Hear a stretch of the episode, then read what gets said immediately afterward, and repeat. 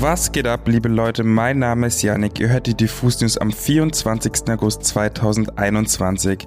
Ich bin wieder zurück und die Pia ist an meiner Seite. Grüß dich doch erstmal. Hallo, ich freue mich, dich wieder an meiner Seite zu haben. Es ist ein gewohntes Gefühl wieder. Hey, na klar, dafür bin ich doch da. Heute sprechen wir über das Maifeld Derby und haben dazu sogar ein paar Interviewschnipsel für euch. Außerdem geht es um Kendrick Lamar, der sein Label Top Dog Entertainment verlassen wird. Und eine Tour präsentieren wir euch heute auch noch wieder. Aber jetzt erstmal zum Maifeld Derby. Pia, was geht? Genau, in knapp einer Woche, beziehungsweise in anderthalb Wochen ist es soweit.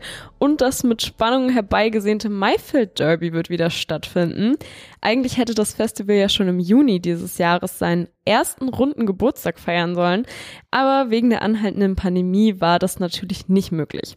Doch das Mastermind Timo Kumpf wäre natürlich nicht so ein großartiger Veranstalter, wenn er nicht auch für dieses verrückte Jahr eine Lösung parat hätte.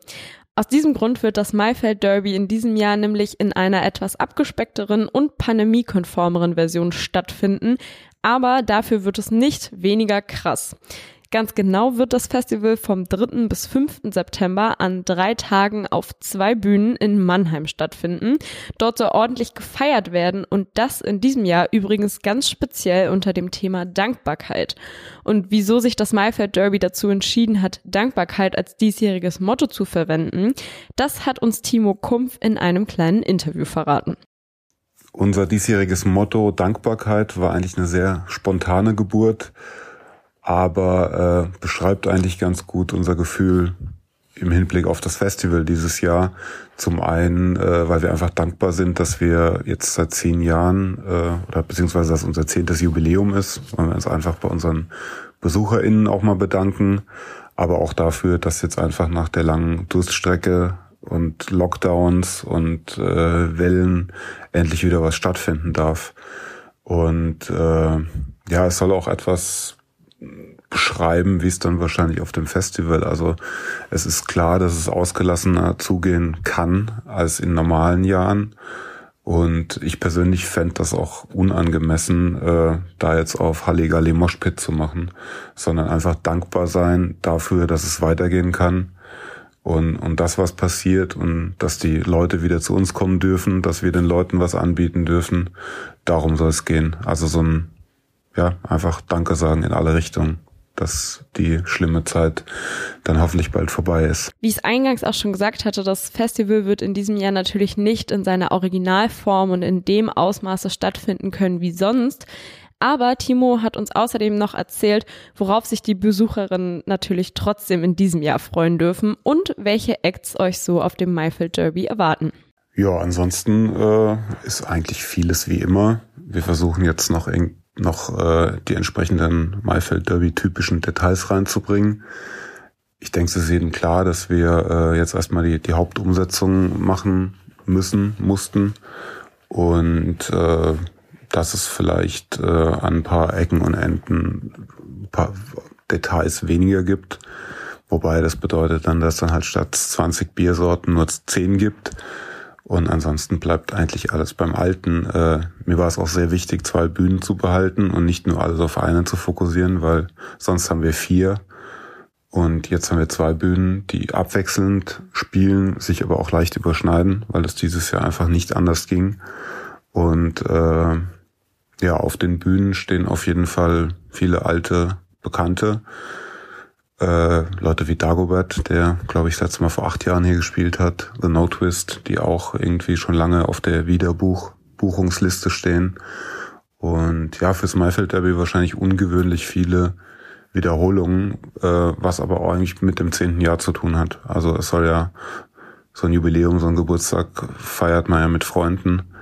Und äh, darum ging es dann dieses Jahr auch und eigentlich sogar weniger der Tatsache, dass wir jetzt natürlich keine Übersee-Bands reinfliegen konnten und wollten. Also es ist letzten Endes ein Geburtstag feiern mit Freunden und ich freue mich da auf einige, ich ja, finde es mir fällt immer schwer, so Namen rauszupicken. Molschat Dommer ist dieses Jahr mit Sicherheit eine Band, auf die sich sehr viele freuen und die auch hier jede Verlegung äh, immer mitgemacht haben und die scheinen noch mehr Bock zu haben als wir.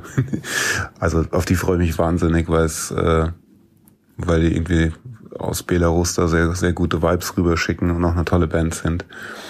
Aber auch Sophie Hunger, No Twist, äh, Drangsal, neue Künstler wie Edwin Rosen und äh, die luxemburgische Künstlerin Sekama. Ich freue mich eigentlich auf alles. Und bei nur zwei Bühnen kann ich auch alles sehen und glaube, das wird ein tolles Wochenende mit sehr, sehr vielen glücklichen Menschen. Wer übrigens Tickets aus dem Juni dieses Jahres noch hat, der kann sie natürlich auch für die Veranstaltung jetzt im September wieder verwenden, vorausgesetzt ihr habt sie nicht zurückgegeben.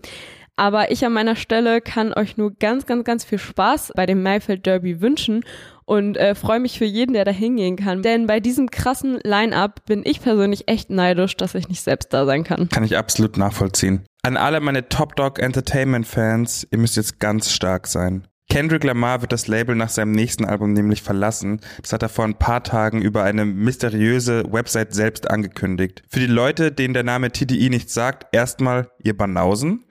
Top Dog Entertainment hat neben Kendrick Lamar auch ganz andere Größen und Talente rausgebracht und produziert. Ich zähle einfach mal auf.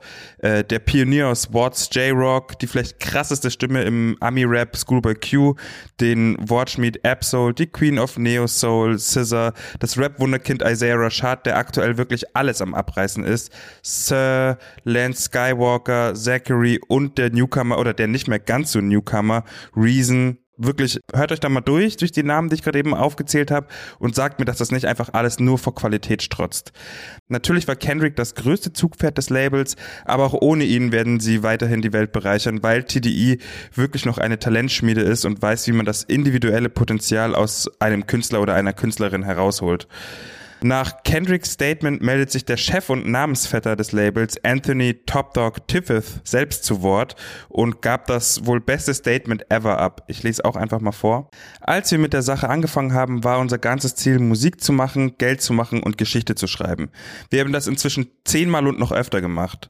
TDI und seine KünstlerInnen haben in den letzten 17 Jahren einen Weg geschaffen, Flüche zu brechen, in die wir alle reingeboren wurden. Das letzte TDI-Album von Dot, also der Spitzname von Kendrick Lamar, K-Dot oder auch Dot, ist eine Siegesrunde, eine Feierlichkeit. Ich weiß, er wird erfolgreich in dem sein, was er tut, egal wozu er sich entscheidet. Und er wird immer unsere volle Unterstützung haben. Was Top Dog Entertainment angeht, wir werden weiter wachsen und uns entwickeln und KünstlerInnen die Plattform geben, sich frei zu entfalten, in welche Richtung sie auch immer wollen. Herz, Ehre, Respekt, Top Dog ich als langjähriger Fan des Labels hatte einfach nur Gänsehaut und mir ist ehrlich fast eine Träne äh, runtergekullert, weil das schon wieder alles viel zu cool und gleichzeitig so unfassbar nahbar und gleichzeitig sehr professionell ist. Wenn man so ein bisschen in der Musik von Kendrick Lamar drin ist, kennt man ja auch ein bisschen die Verbindung von Top Dog und ihm, also von Top Dog, dem Menschen und Kendrick. Man höre sich einfach mal äh, Duckworth an, das Outro aus dem letzten Kendrick Lamar Album Damn, der so ein bisschen die schicksalhafte Begegnung der beiden erzählt und man weiß eigentlich sofort Bescheid, was für eine unfassbare Verbindung diese beiden als Menschen haben und aber auch als Businesspartner, also das Label Top Dog Entertainment und Kendrick Lamar.